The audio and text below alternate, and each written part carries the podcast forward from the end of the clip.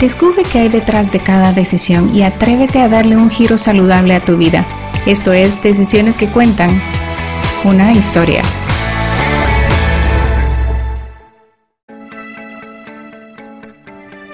Hola amigos, me alegra mucho poder estar compartiendo con ustedes nuevamente. Soy Sharon Falconer, su anfitriona en este podcast.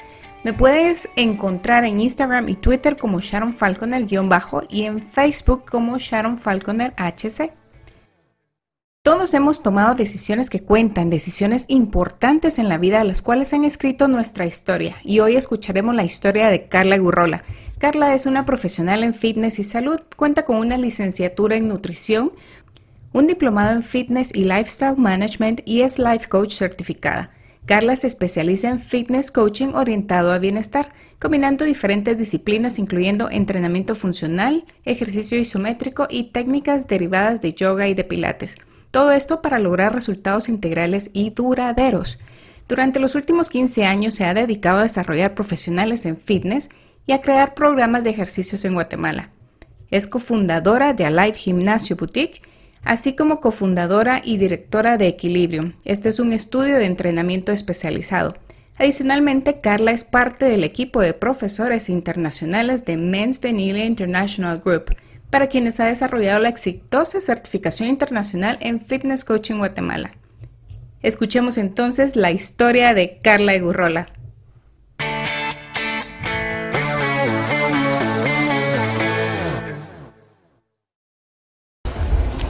Hola Carla, mucho gusto, me da de verdad mucho gusto tenerte en el episodio de hoy del podcast y compartiendo tu historia que me imagino que muchas personas van a poder eh, relacionar lo que, con lo que tú nos vas a contar el día de hoy.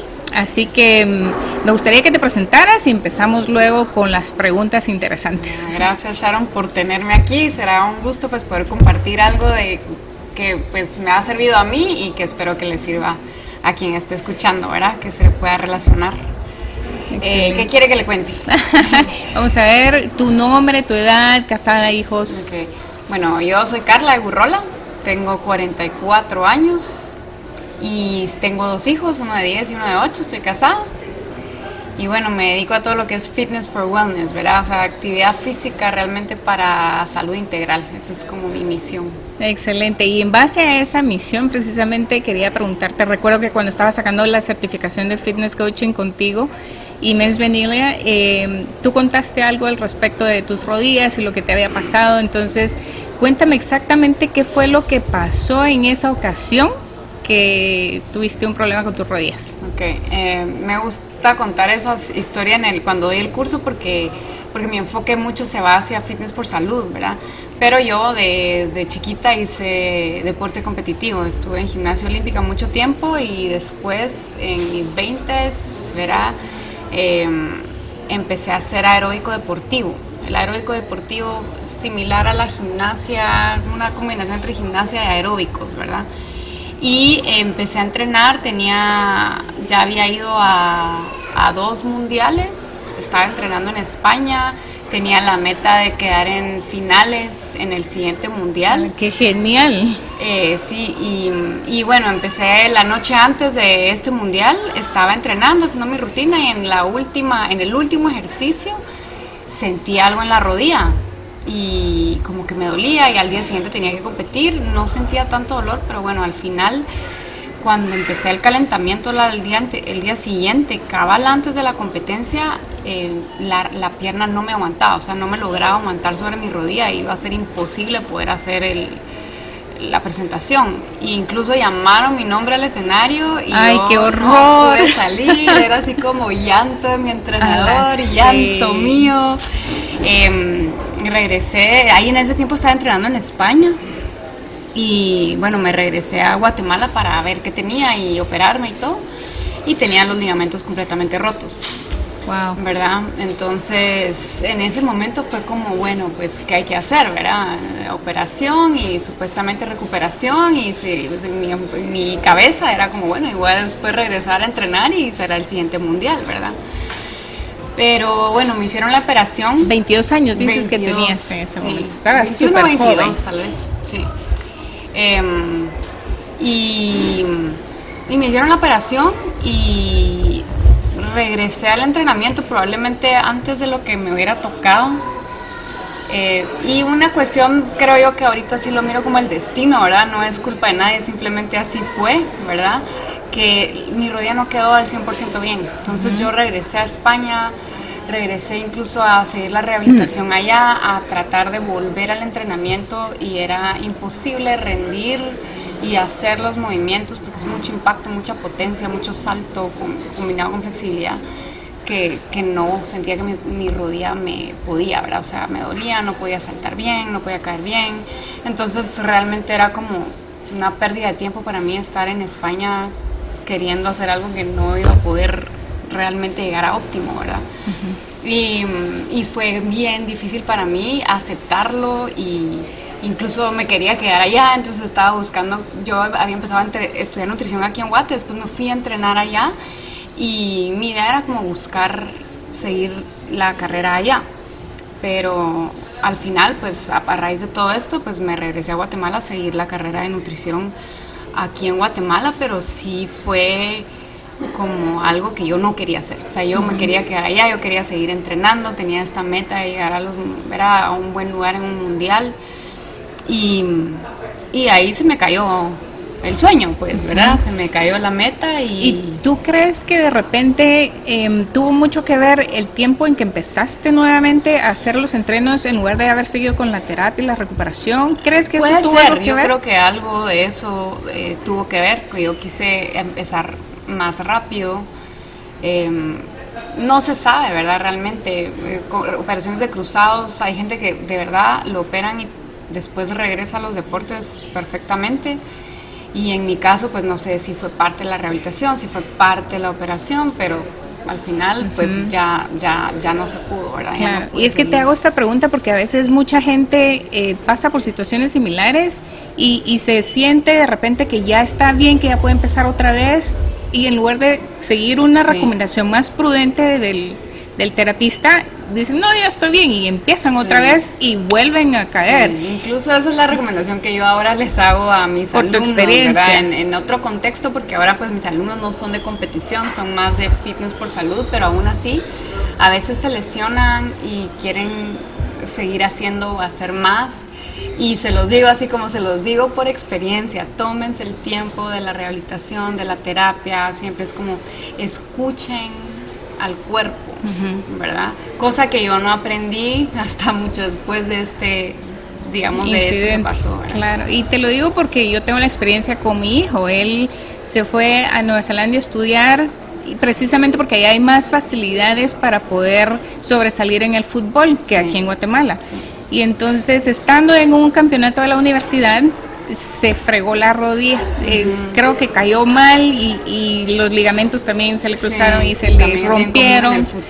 Total que se sometió a una operación y luego pues él ya se sentía bien, yo creo que no habían pasado ni seis meses y se vuelve a meter a jugar y a practicar y a entrenar y no sé si fue en un entreno o en un juego amistoso o algo así, se vuelve a lesionar, entonces tuvo que recurrir a una segunda operación y en esas está ahorita, yo creo que lleva como ocho meses o casi el año de la segunda de la segunda operación. Entonces es muy importante, a veces uno por querer hacer las cosas porque dice yo ya estoy bien, vuelve a recurrir en accidentes y a veces cada vez es peor que la primera vez, ¿verdad? El proceso de la rehabilitación y el refortalecimiento de, de, los músculos después de una lesión es súper, súper importante. Así es. ¿Y entonces qué pasó después de que te fuiste a España y eh, seguiste estudiando ya? Que no era lo que querías estudiar nutrición. Em, pues yo después de la, yo me fui, bueno, tuve mi, mi accidente, regresé a España, eh, como seis meses todavía estuve tratando de, de, volver al entrenamiento. Em, cuando vi que de verdad no estaba lista para seguir entrenando, como que estaba buscando otro sentido, ¿verdad? Entonces, bueno, tal vez puedo seguir la carrera aquí en lo que me recupero más o de repente más adelante.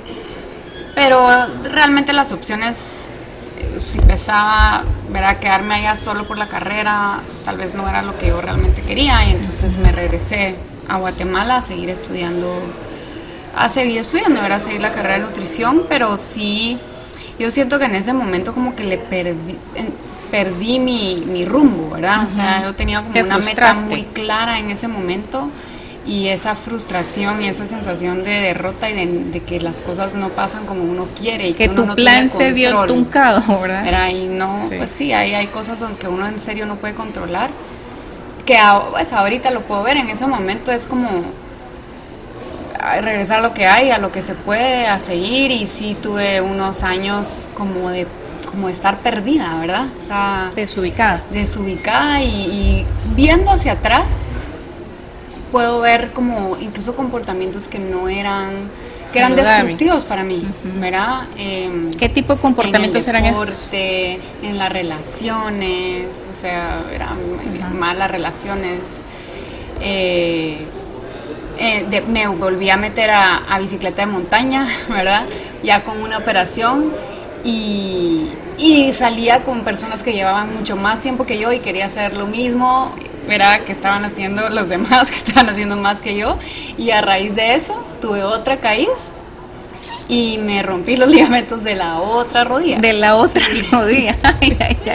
y yo, digamos, en ese tiempo pues estaba estudiando, pero mi trabajo también, pues yo estudié en, en Canadá, yo estudié fitness, ¿verdad? Fitness and Lifestyle Management. Entonces yo daba clases de ejercicio, de, en ese tiempo era mucho de step, de conditioning, de, de de ese tipo de entrenamientos, ¿verdad?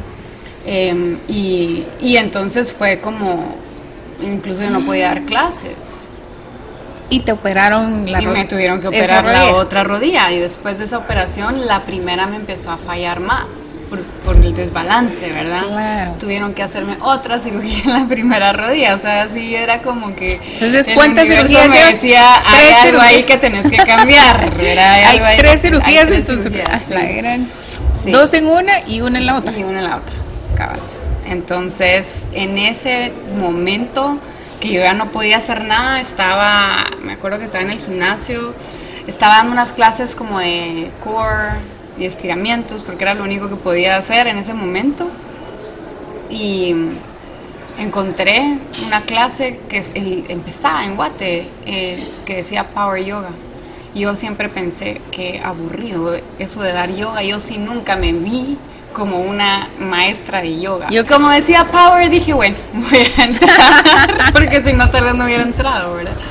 Em, y, y para mi Sorpresa. Sorpresa, de verdad, sí, la clase me gustó mucho, me gustó muchísimo, me gustó el reto, porque no me imaginé que una clase de yoga iba a tener un, un reto. Yo fui gimnasta olímpica, hice mucho este tipo de deporte de fuerza y flexibilidad, y sentí que era un reto para mí, las posiciones, pero ese reto me gusta, ¿verdad? Entonces el, a mí el yoga me gustó realmente inicialmente porque sí fue algo en donde yo encontré ese reto físico que no estaba pudiendo hacer, ¿verdad? Por las lesiones, etcétera. Em, también hice como mucha conexión con la maestra y entonces empecé a hacer la clase todas las semanas, después empecé a platicar con ella y me empecé, empecé a leer más sobre el yoga, ya empecé como ya, si me iba a alguna convención de fitness, empecé a meterme ya más al tema del yoga, que empezaba a ser más popular en el, en el área de fitness. Y entonces ya, ya, pues al final sí, me empecé a meter más, más en ese rollo, ¿verdad? ¿Para ese entonces ya estabas casada? No, todavía no. En ese entonces conocí a aquel que era mi esposo ahorita, ¿verdad? Em, y empecé a también a dar clases de yoga, a leer más. Y ahí, en, ese, en esos momentos fue donde yo tal vez sí tuve como un, un switch, ¿verdad? De, de mentalidad en cuanto a entender que el ejercicio físico puede tratarse de escucharse, ¿verdad? De escucharse a uno mismo y de, entender qué, está lo, qué es lo que está pasando con uno y de disfrutar el ejercicio de otra forma. ¿Verdad? Yo sí creo que fue, y hay un libro que yo refiero mucho porque de verdad fue el que me hizo clic, porque incluso cuando empecé a hacer yoga era como las posturas, los ejercicios, ¿verdad? Las, acrobacias, como dice gimnasia olímpica, pues me salían un montón de cosas, las paras de manos y las... Muy fácilmente. Eh, equilibrios de los brazos y todo que se hacen en yoga. Incluso una, unas veces pues me lesioné y como mucha gente se lesiona en yoga, ¿verdad? Porque aunque sí existe toda esa parte de conexión cuerpo-mente, uno lo pierde de vista o muchas veces no empezamos por ahí. o uno ya se siente bien, bien empapado en el asunto y hace cosas que de repente todavía uno no está equipado Y es ese proceso de encontrar esa conciencia, ¿verdad? De ir desde adentro para afuera. Y y, y encontrar el gusto al proceso, ¿verdad? Entonces, hay un libro, este, ella se llama Christina Sell, se llama Yoga from the Inside Out. Y a mí me hizo, ahí fue tal vez donde, verá, me hizo mucho sentido de que no era como lo de afuera, ¿verdad? No era esa postura externa o ese premio externo, sino era cómo me estoy sintiendo yo por dentro y cómo esto me hace sentir. A mí en la gimnasia olímpica me, dije, me enseñaron, si le duele, siga. Se aguanta. ¿Verdad? O sea, ahí ni siquiera puede usted hacer como el ojo así, ¿verdad? Porque no, no puede, se vuelve a subir y sigue adelante como que no pasó nada. Entonces, a veces, aunque eso sirve para el deporte de alto rendimiento y puede ser una herramienta que lo lleva a uno a, un, a nivel competitivo, a veces perdemos el, el, el, ese, límite entre de cuándo eh, podemos, digamos, empujar hacia ahí y cuándo de verdad tenemos que parar, ¿verdad? O, o, dar dos pasos atrás, porque si no el resultado no va a ser el que queremos. Claro. Eh, y con el yoga entendí algo que para mí había sido siempre al revés. Eh, y, esto al final uno puede llevar a todo. ¿verdad? Al ejercicio en general. Entonces, como pues siempre he estado yo en el, mi carrera realmente es dedicarme a, mejorar la condición física de otras personas, la nutrición, todo esto. Eh, el poder entender que el proceso tiene que ser primero de adentro de uno y que eso va a facilitar los resultados por fuera y resultados, digamos, de salud integral y bienestar, que es lo que, lo que a mí, y ahorita pues a eso me dedico más que a alto rendimiento eh, ahí es donde la mente es donde más vamos a poder avanzar, ¿verdad? Y eso probablemente, no sé si yo hubiera llegado a entender esto o a ese camino si no si hubiera no sido por hubiera lo pasado, verá lo, claro. lo, que me pasó. Sí, por lo mismo, por esa falta de conciencia y, y, ir y eh, a veces un poquito en contra de lo que su misma intuición y lo que nuestro mismo cuerpo, nuestra misma alma nos está pidiendo, o sea, no escuchamos. Me ¿verdad? encanta, sí. Fíjate que en la iglesia tenemos un curso que se llama Los deseos del corazón. Uh -huh. Y a raíz de, de, ir estudiando esto, ir aprendiendo un poquito más acerca de los deseos del corazón, hemos, nos hemos dado cuenta que muchas veces las heridas, las dudas o, o las experiencias que nos hacen pasar por una situación difícil sí. son las que te dan tu propósito y te dan tu, tu, tu nombre real, tu significado en la vida. Y, y, escuchando las historias de varias personas me doy cuenta que así es, que a raíz de esta situación han logrado pulir esas esquinas y, y logran brillar y ser luz para otras sí. personas y, y, es fascinante, sí, ¿verdad? Porque son las situaciones que lo llevan a uno hacia a, a introspección, ¿verdad? Exacto. A identificar qué más hay a, a buscar otras cosas. Eh, adentro de uno y también afuera, ¿verdad? Así es. Y, y, lo veo una y otra vez y lo veo conmigo también, que después de, de estarme sintiendo tan mal uh -huh. y pensar que era normal sentirse así, uh -huh. Llegar a, a, sentirse bien, dice uno, pero lo, lo, normal es sentirse bien, no al contrario. Sí. Y no importa la edad que tengamos, ¿verdad? Exacto. Entonces es, es fascinante ver cómo realmente podemos evolucionar con las cosas que tenemos a la mano, ¿verdad? El ejercicio, las, la forma de vivir, la forma de ver las cosas desde otro punto de vista. Sí, y, y estas como estos retos, digamos, en el caso mío sí fue esa parte física y fue a través del aspecto físico que llegué a este cambio porque mi vida, pues yo creo que sí parte de mi propósito tiene que ver con usar esa herramienta, ¿verdad? Claro. Nuestra, nuestro, nuestra salud física es una de las cosas más importantes para poder tener esa, una salud integral al final, a nivel emocional, a nivel incluso del, del, del alma, cuando nosotros empezamos a cuidar nuestro cuerpo, nuestro vehículo, eh, esto se empieza como a convertir en una espiral positivo. Sí, la intención del ejercicio y de la dieta y de la alimentación y de, los hábitos realmente es la intención correcta. Así y si es. no es, pues nos va a llevar a estos, a estos caminos como los que me llevó a mí, ¿verdad? De una u otra forma. Sí. Ahorita en la actualidad lo que yo me di cuenta es que el transmitir ese mensaje que yo aprendí de alguna forma, no solo a través de, esa, de ese episodio, digamos, ¿verdad? Uh -huh. Sino que de otro montón de cosas que pasaron después, ahorita ya tengo que 43, 44, son 20 años, ¿verdad? Uh -huh. de, de, un proceso que yo siento que es como de evolución de la conciencia, eh, que tal vez empezó ahí, ¿verdad? Donde uno empieza como a encontrar herramientas que lo llevan a uno a, a, a verse uno más, a autoanalizarse y a entender esa parte de cuál es el propósito, ¿verdad? Entonces ahorita pues más allá del yoga es, es el, movimiento consciente, el cuidarse a uno de una forma que honra lo de adentro también, ¿verdad? Eh, lo mismo con la alimentación, ¿verdad? Porque a veces miramos tantos, y yo en la competición, o sea, tantas restricciones que tienen que ver con ese, ese resultado externo pero que si empezamos a ver algunas de estas prácticas que se hacen en, alto rendimiento o a veces en fitness también, ¿verdad? En, algunas de estas competencias de fitness, que si uno ve lo que se hace a nivel de alimentación no es sano. Podrá servir para que se le marque el cuadrito y la raya del hombro, pero a largo plazo puede ser bien dañino para el cuerpo. Y he oído un montón de testimonios de alumnos míos de las certificaciones o de otras personas que, que han pasado por, por, situaciones en donde esas mismas eh, dietas y, estilo de rituales, digamos, que se hacen a nivel de alimentación, que cuando uno lo mira de afuera se ve como fit y saludable, realmente no son, ¿verdad? Entonces ahorita pues eso es lo que, básicamente lo que yo me dedico, uno, a, a tratar de pasar esa eh, ese mensaje a los entrenadores a quienes yo entreno, ¿verdad? Y que vean ese otro lado de la moneda, más allá de solo me quiero ver súper bien y voy a hacer todo lo que esté en mis manos a costa de muchas veces.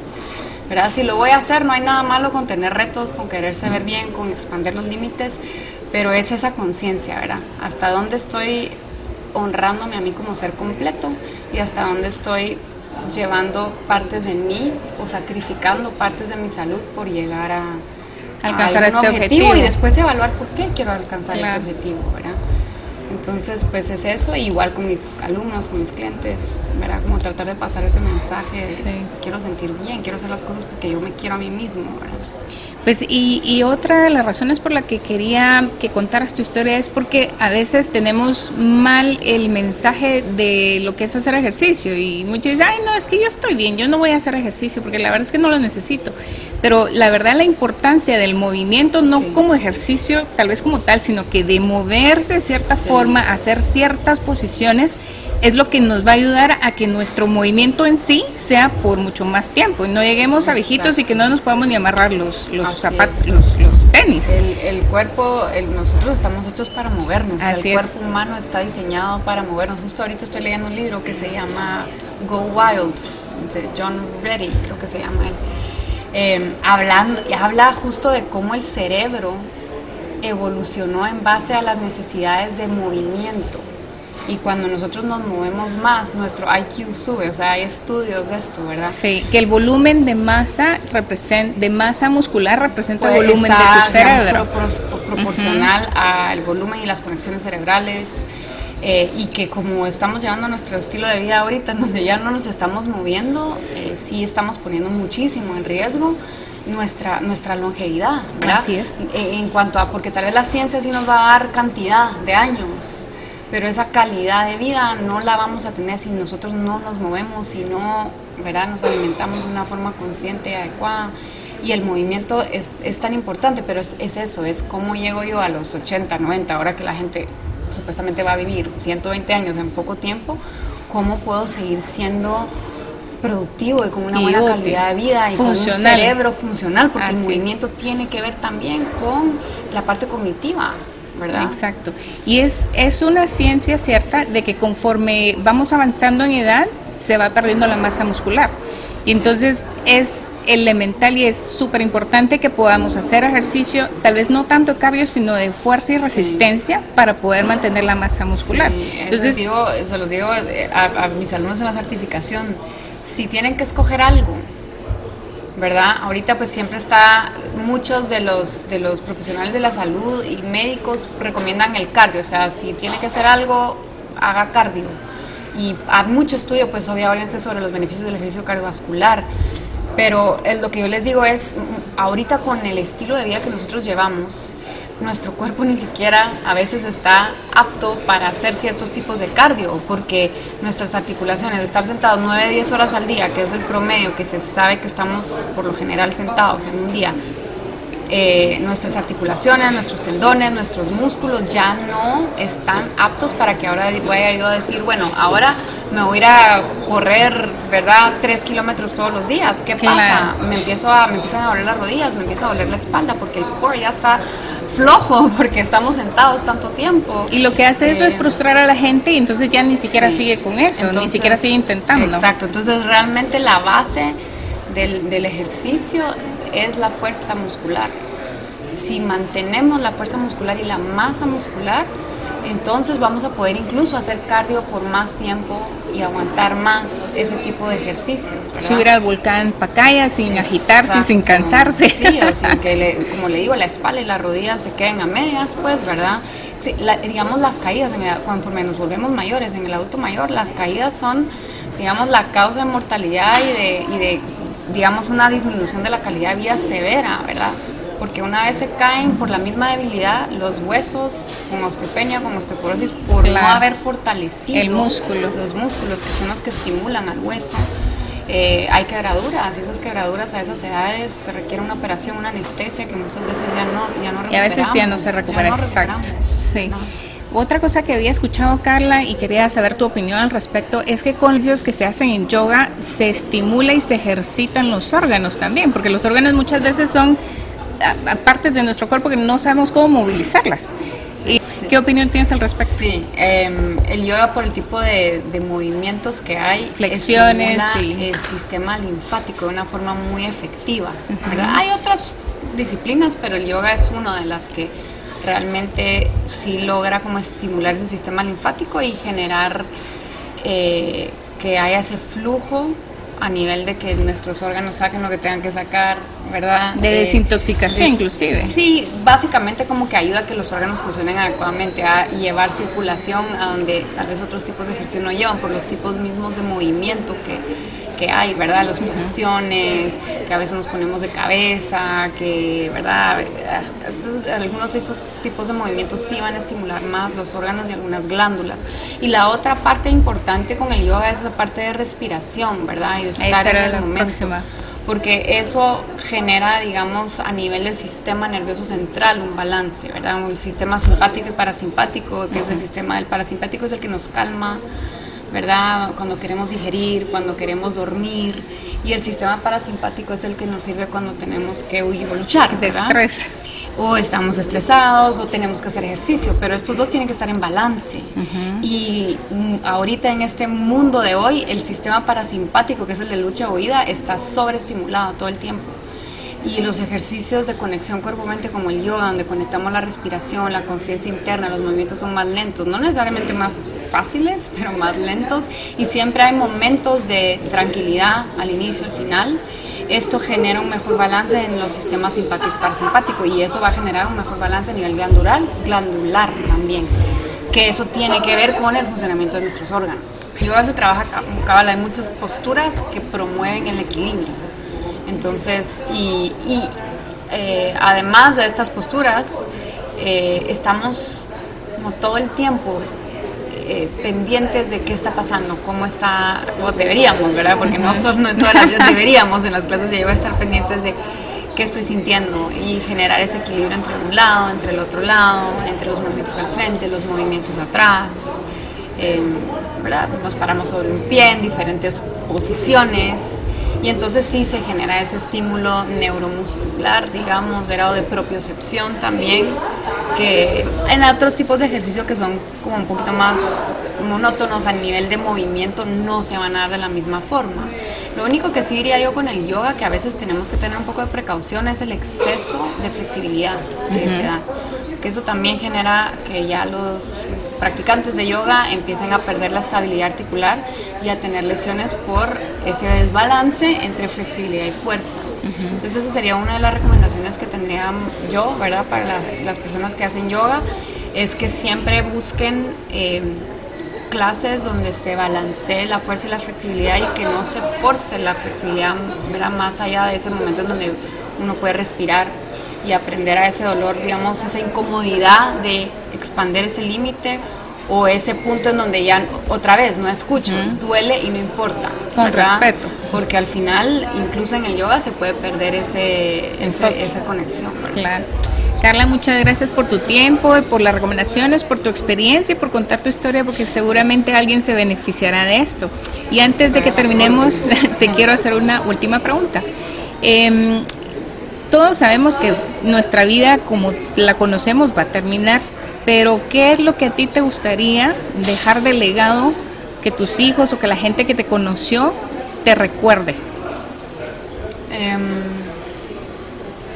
pues yo creo que lo que me gustaría que la gente recordara o lo que me, gustaría dejar es la búsqueda de ese balance. O sea, la, la, búsqueda constante de ese balance donde nosotros nos sentimos plenos y que ese balance es muy de uno. O sea, el balance suyo no es el mismo que el mío, el balance de mis hijos no va a ser el mismo que el mío, pero cada uno creo yo que, que tiene la, la, responsabilidad de buscar su propio balance, que se va a encontrar cuando encontremos nuestro propósito, cuando encontremos esa capacidad de amarnos, de aceptarnos. Y si yo puedo transmitir eso de alguna forma, pues eso es lo que a mí me gustaría dejar.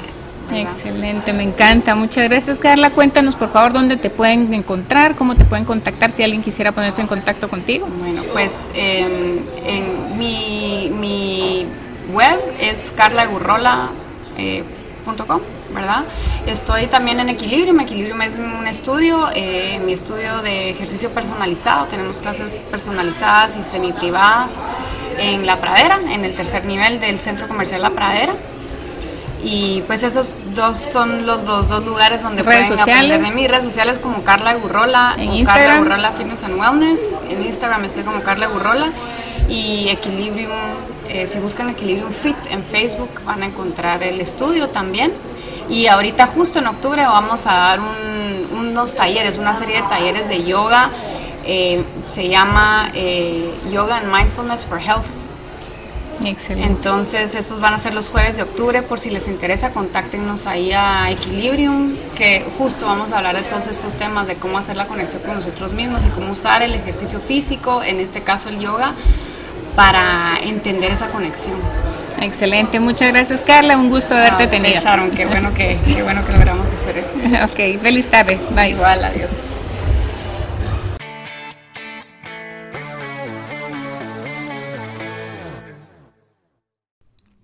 La historia de Carla es inspiradora y las circunstancias que vivió durante su etapa competitiva en las Olimpiadas le llevaron a darle un giro diferente a su vida, lo cual le dio la oportunidad de encontrar un nuevo propósito y emprendimiento. Decisión sin acción es pura intención, así que ahora te toca a ti. ¿Qué fue lo que más te ha inspirado de esta historia? ¿Has vivido alguna situación que te ha cortado la meta que tenías trazada en algún momento de tu vida?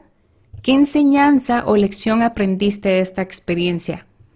Dios tiene un propósito para cada uno de nosotros y nos ha equipado con habilidades y conocimiento personalizado para que lo compartamos con alguien más. Así que no lo guardes para ti solo, compártelo. Y si esta historia te ha gustado y te ha inspirado, no la guardes para ti solo, compártela también. Revisa las notas del episodio para poder ponerte en contacto con Carla. Recuerda que la decisión más importante es la que estás por hacer en este momento.